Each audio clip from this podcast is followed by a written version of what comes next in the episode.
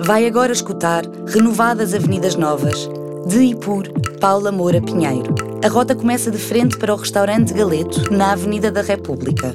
É lá que deverá continuar a ouvir esta gravação. Vai receber indicações precisas da autora. Lembre-se, se precisar de mais tempo para observar os detalhes das avenidas, pode sempre parar o áudio e retomá-lo quando quiser. Bom passeio!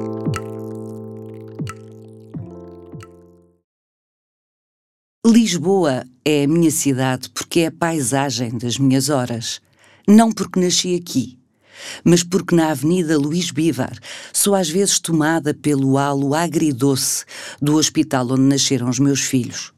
O hospital já não existe, como não existe já, em frente, o Instituto Francês, onde as tardes de sol na biblioteca aqueciam demais sob o grande lanternim. A caminho do consultório de um novo médico, na Elias Garcia, reencontro de Big Apple, onde a minha irmã serviu hambúrgueres durante uns meses para poder comer de borla os gelados. Lembro-me de mim, garota, no Nimas. Depois de Nashville, o filme de Robert Altman, caminhei depressa com o coração muito acelerado. Custa-me passar na Barata Salgueiro. Não entendo como pode estar a Cinemateca sempre tão vazia. Houve tempos em que vivíamos nas sessões contínuas da Cinemateca e o cinema só se fazia de obras-primas. Éramos tantos. Onde estão os novos? Mas a suave subida da faculdade, na Avenida de Berna até casa, na Avenida Duque d'Ávila, permanece igual. A minha cidade é Lisboa porque tudo o que é relevante na minha vida aconteceu nas suas ruas, contra as suas esquinas, sob os seus telhados e com coisas garantidas, como o cheiro agudo das flores que todas as primaveras pontualmente ultrapassa os muros da Gulbenkian. Só agora, pensando nisso, realizo que a minha Lisboa é a das Avenidas Novas. Quando eu era criança, as Avenidas Novas já estavam cansadas. Os prédios ainda guardavam alguma da dignidade que os correligionários de Norte Júnior lhe tinham imprimido nos anos 10, 20, 30 de 1900. Mas, alguns pelo caminho, a intenção estatutária perdera-se, ou perderam-se os meios para a manter. Por entre os poucos e desmaiados exemplares que ainda resistiam, prédios sem distinção e sem caráter iam roendo insidiosa, silenciosamente, o lustro burguês do princípio do século. Lembro-me de que, aos 15 anos, o metropolitano me dava um sentimento de controlo sobre a diversidade dos territórios da cidade. Quando eu era adolescente, da Avenida da República já só interessava o penúltimo quarteirão – o Galeto, de um lado, a Versalhes, onde nunca deixámos de comprar o bolo rei e a lampreia de ovos, do outro. Não que me pudesse recordar, mas aprendi entretanto que o Galeto inaugurou em 1966 com estrondo. Moderníssimo, foi iniciativa de capitalistas portugueses imigrados no Brasil. O projeto de Joaquim Bento de Almeida e do especialíssimo Vítor Pala instava os lisboetas a aderirem a um novo conceito, o snack bar. A audaciosa abordagem do espaço, a mistura de materiais, texturas, cores e, acima de tudo, a longa serpentina do balcão corrido era mais que surpreendente. Era sexy. Mais de 50 anos depois, o balcão do Galeto continua sexy obrigatório experimentar um combinado cara a cara com o estranho do outro lado da serpentina. Situação perfeita para a brincadeira imaginada, uma das minhas favoritas, a base de toda a ficção. E se de repente um estranho.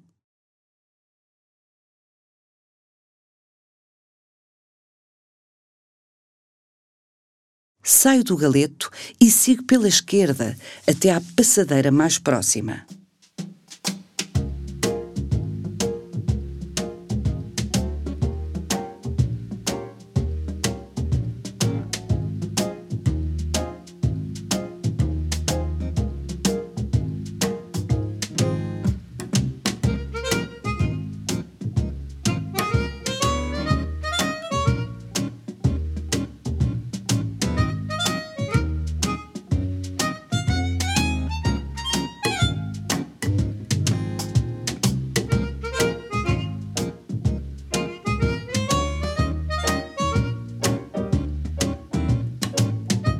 Atravessa a avenida e caminha em direção ao Saldanha.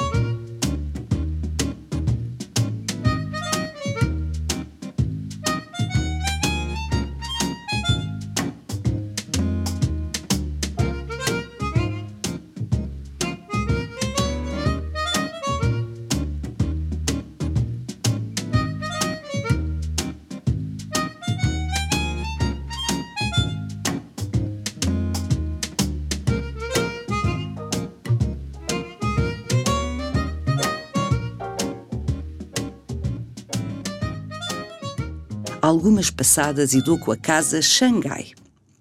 A Casa Xangai sempre foi para mim um mistério, com os seus modelos fora do tempo, a sua montra solene e vagamente triste. Hoje, a Casa Xangai é mais que um mistério, é um adorável mistério. Longa vida à Casa Xangai, loja histórica, derradeiro testemunho de um mundo onde a qualidade do algodão das camisolas interiores era tão importante como a elegância discreta dos vestidos das meninas.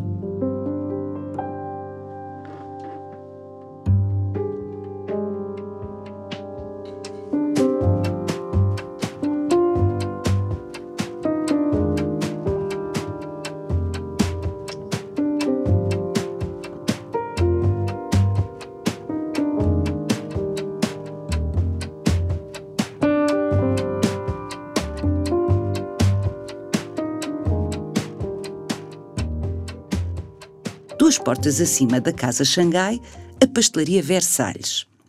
No que me diz respeito, a Versalhes é a melhor pastelaria deste lado da cidade. Manteve-se, aliás, uma excelente pastelaria durante as longas décadas de decadência das suas paredes. Há cerca de 15 anos, a Versalhes arrebitou. Lavou-se, penteou-se, maquilhou-se, Fico contente. Cem anos depois de ter aberto as suas portas, voltou a ser vibrante, apesar da persistente reverberação da vozearia dos comensais na pedra do chão e nos espelhos e nos vidros. Madeira, meus caros senhores, os interiores para acolher muita gente exigem madeira. Mas, no caso da Versalhes, compreende-se. Quiseram, e bem, guardar a decoração dos inícios dos anos 20 do século XX português. Sublinho português. O século XX português, porque não podemos iludir o facto de que a escola Bauhaus, com arquitetura e design despidos dos gestos frívolos, inúteis que animam as colunatas e as talhas dos interiores da Versalhes, fora fundada na Alemanha em 1919, ou seja, em 1922, quando inaugurou, a Versalhes já era um objeto conservador. Em todo o caso, se não pensarmos nisso, é um lugar bonito e goza da consolidada espessura dos sítios com história.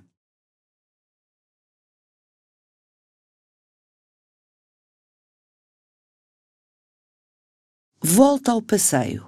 Dou 20 passos e vira à direita no Duque d'Ávila.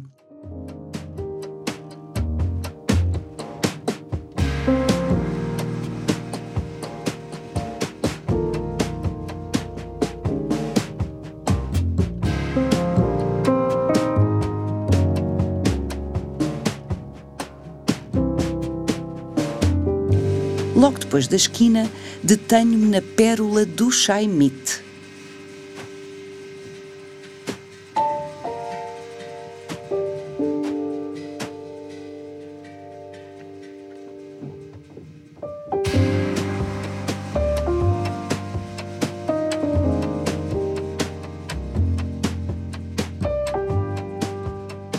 Chaimite significa viatura blindada para transporte tropas, mas é também o nome de uma povoação do distrito de Chibuto, na província de Gaza, em Moçambique.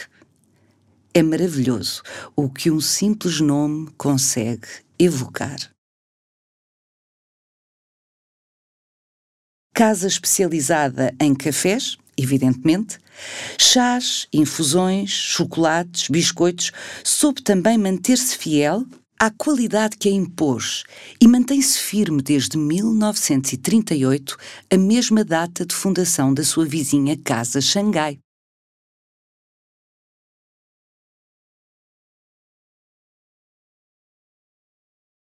A Avenida Duque d'Ávila foi experiência modelo na Câmara de Manuel Salgado. Como utente comprometida, é a artéria da primeira parte da minha vida, estou-lhe muito agradecida. Quando duplicaram a largura do passeio à custa de lugares de estacionamento, a fúria acendeu-se entre os moradores. Em casa da minha mãe debatia-se o caso às refeições. Prós e contras, stress com os automóveis, ridicularizava-se a ciclovia, os ânimos exaltavam-se. Hoje, a minha mãe é a primeira a fruir da longa sombra das árvores sobre as muitas esplanadas que apareceram e a encantar-se com os muitos passeantes que, afinal, só esperavam condições para passear.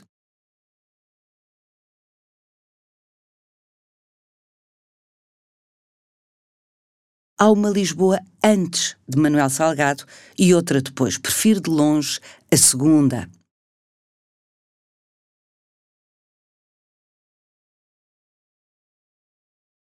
Continuo agradada pela Avenida Duque d'Ávila até ao novo topo da Gulbenkian.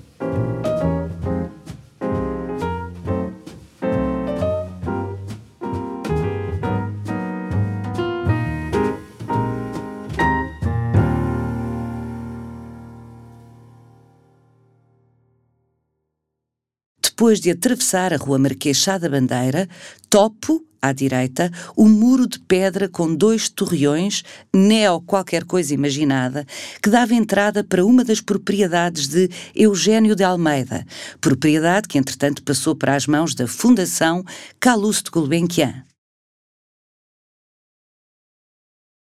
Estou expectante da execução do projeto de Kengo Kuma. Faço figas para que consigam ser tão eficazes na gestão da obra como foram os promotores e arquitetos do extraordinário complexo da sede, auditório e Museu Gulbenkian. Mas duvido.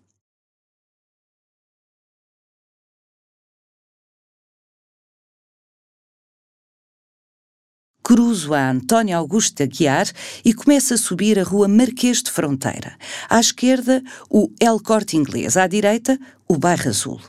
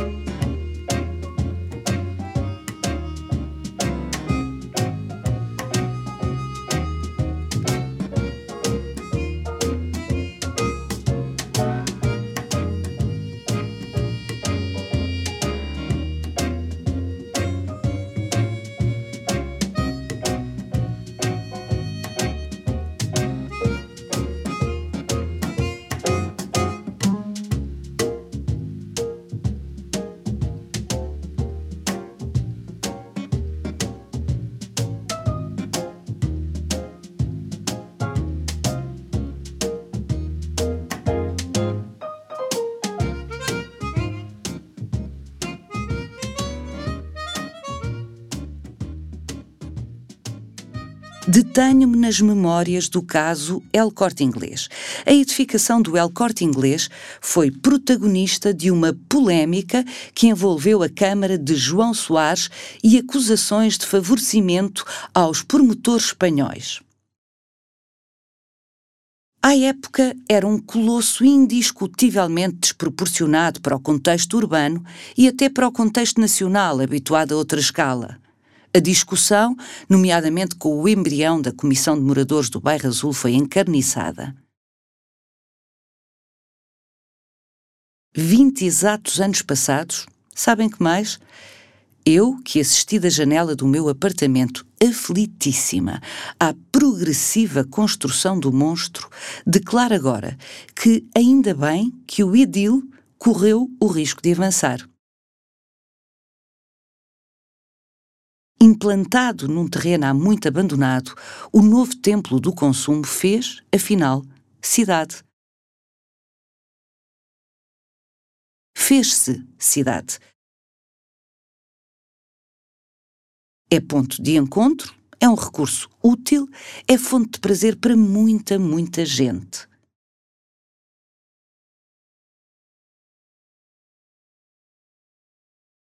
De costas voltadas para o El Corte Inglês, o meu olhar estende-se agora até à Avenida Ressane Garcia e à Rua Fialho de Almeida. As duas das três ruas que compõem o icónico Bairro Azul. O Bairro Azul, o bairro que habito, é protagonista de um episódio quase feliz da rara cidadania ativa em Portugal. Uma moradora de sempre, Ana Alves de Souza, interessada em arquitetura e em história, conseguiu montar e mobilizar uma comissão de moradores que, em 20 anos, obteve a classificação do bairro como conjunto de interesse público, o maior conjunto de prédios Art Deco da cidade, obteve árvores e algum sossego para todos os que aqui vivem feitos hercúleos junto da administração pública sempre tendencialmente surda à participação dos cidadãos. O jardim que defende a fachada do bairro azul do infernal tráfico, frente ao El Corte Inglês, é talvez a maior das conquistas da Comissão de Moradores, Com o tempo, a pacata vida neste bairro secular fora revirada com o pé pesado do El Corte Inglês, da Clínica do SAMS, da Mesquita de Lisboa e agora, mais recentemente, da nova casa do Príncipe Aga Khan, no renovado Palacete Henrique Mendonça.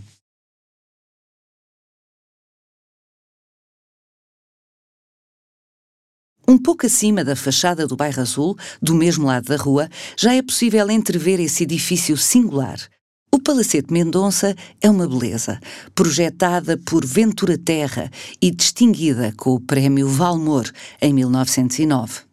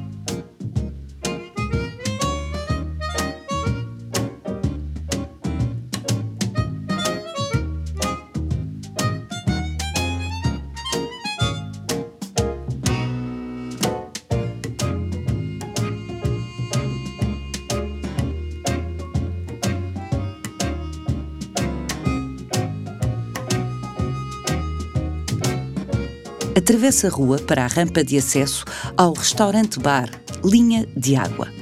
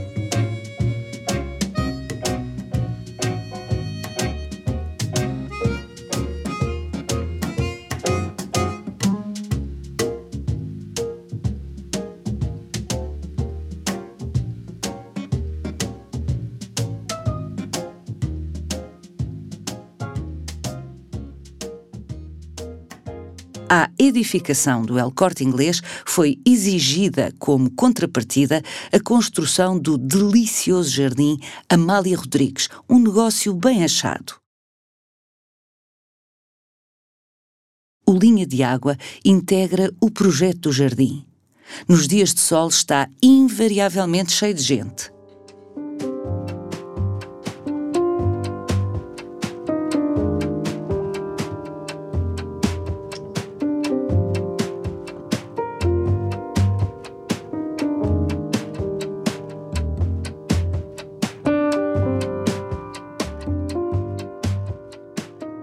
Meados dos anos 90, entrevistei Gonçalo Ribeiro Teles, o autor do jardim, quando ainda estava no início da construção.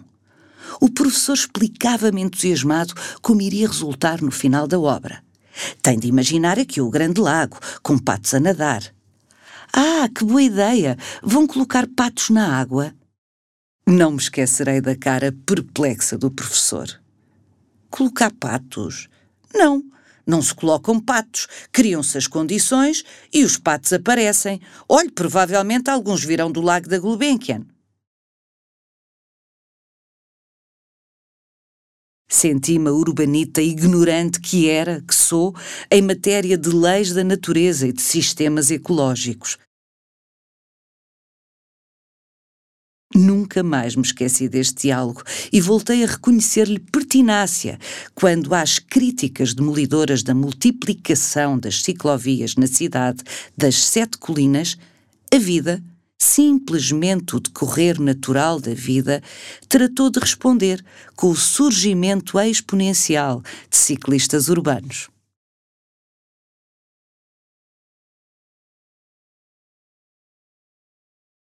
O Jardim Amália Rodrigues é um regalo. Os patos, como previu o professor Ribeiro Teles, vieram, claro. E o lago contíguo ao linha de água e às suas espreguiçadeiras oferece-se como pausa benévola, quase balnear, num dos corações atribulados da cidade.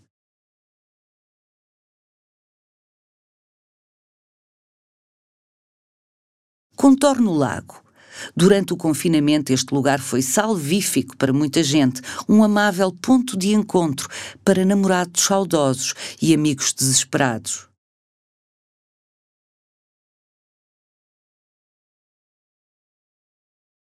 Posso seguir pela ponte, à direita, ou pela rampa, que se apresenta em frente. Subo ao planalto intermédio do Jardim Amália Rodrigues.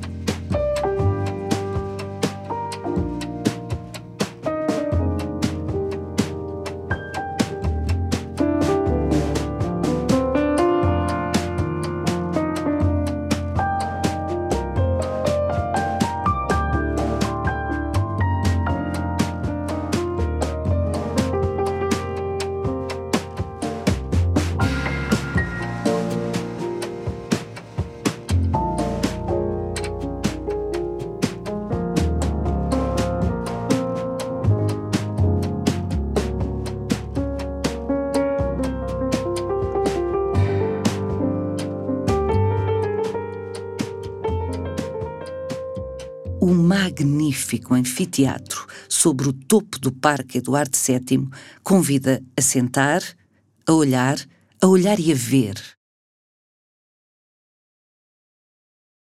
Lá embaixo, o perfil do Marquês recorta-se no glorioso cenário do Tejo. Projeto de Keil do Amaral, o traçado retangular do Parque Eduardo VII foi edificado entre 1945 e 49 e ordena exemplarmente os cerca de 26 hectares do território que une a Cidade Velha à Cidade Nova.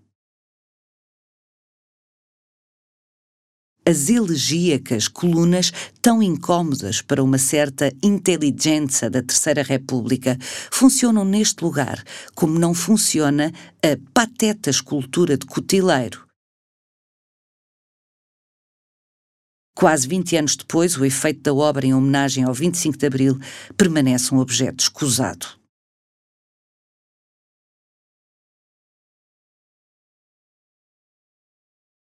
do anfiteatro do jardim, abro a perspectiva ao ocidente e ao oriente do parque. Encontro a Avenida Sidónio Pais à esquerda e a Rua Castilho à direita. Nas respectivas metades superiores são, para mim, duas das melhores ruas da cidade. Que bom deve ser viver com as árvores do parque à cota da janela e o Tejo do lado a brilhar lá embaixo.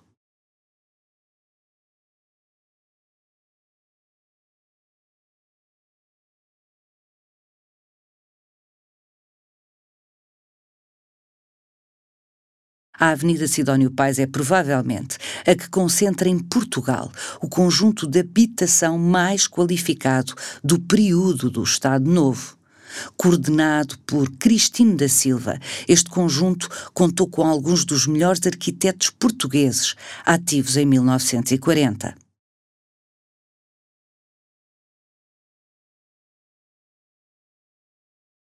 Ao contrário, a Rua Castilha é absolutamente irregular na qualidade da arquitetura que apresenta, mas conta com o incomparável Hotel Ritz. O Ritz é outro caso de estudo na cidade, da relutante encomenda de Oliveira Salazar ao projeto esboçado pelo melhor arquiteto português da primeira metade do século XX, Porfírio Pardal Monteiro, que se suicidou antes de terminar a pormenorização do desenho, o Ritz é uma máquina de habitar absolutamente impecável. Moderno, monumental, potente, com a sua excepcional qualidade de materiais e de execução, o Ritz de Lisboa é um clássico intemporal. Mas não só.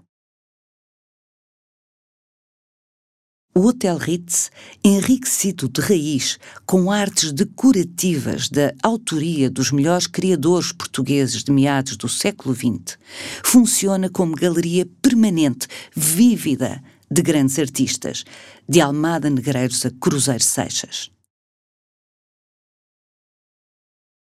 Vale a pena tentar uma visita guiada pelos seus interiores.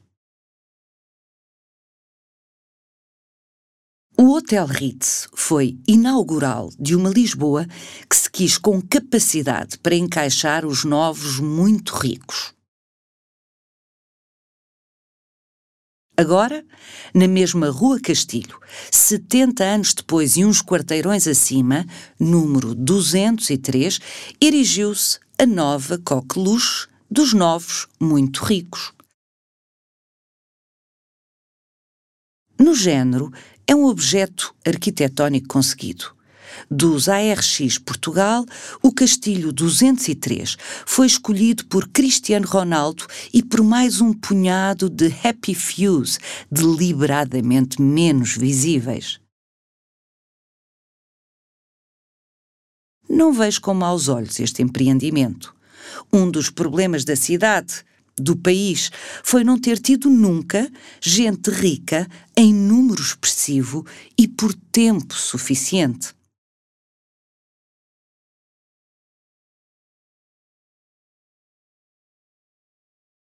Deixo ao Parque Eduardo VII.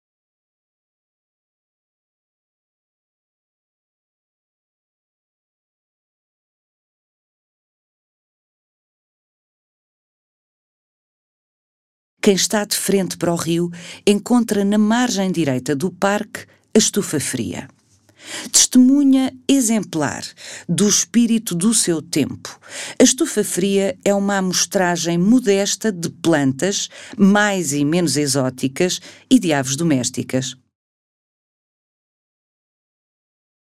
A par da contida biodiversidade, as suas estruturas edificadas denunciam uma mundividência pouco condizente com a dimensão do Império Ultramarino ainda existente à época. A delicada intervenção arquitetónica de Appleton e de Falcão de Campos não podia, em qualquer caso, resolver o problema de fundo deste projeto menos feliz de Caio do Amaral. Tão menos feliz se comparado com a escala grandiloquente do Parque Eduardo VII do mesmo Keilo do Amaral. Aos meus olhos, a estufa fria exala sempre qualquer coisa de opressivo, de aquém. É uma espécie de mnemónica do medo da vida que o Estado Novo imprimiu à nossa nação durante demasiado tempo.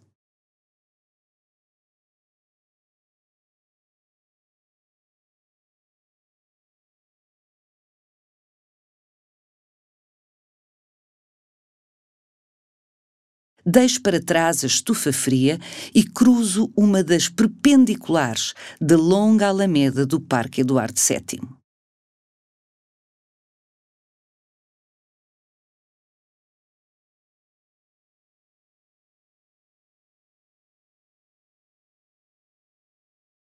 Na margem esquerda, ao contrário da estufa fria, o jardim, o lago, o restaurante, o conjunto a que se chamou Lago do Roseiral é absolutamente ancien regime, mas absolutamente encantador.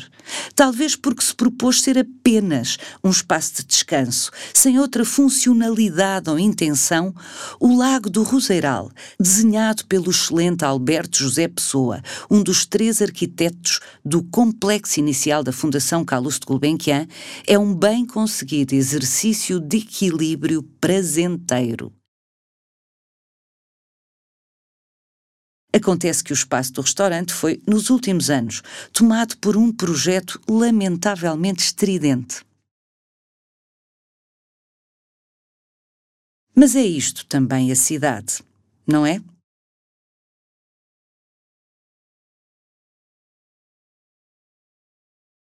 O lugar onde encontramos os que pensam e agem de maneira diferente de nós.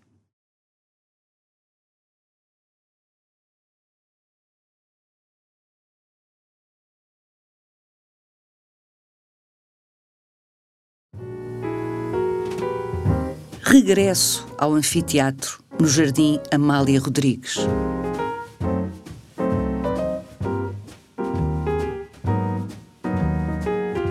Deixo-me ficar. Ficar. Aqui, a cidade é de novo minha cúmplice.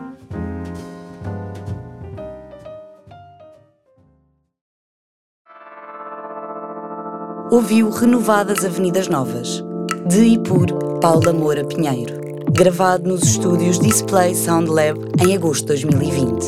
Visite o site do Open House Lisboa para mais informação sobre os espaços por onde passou e para aceder aos outros percursos sonoros.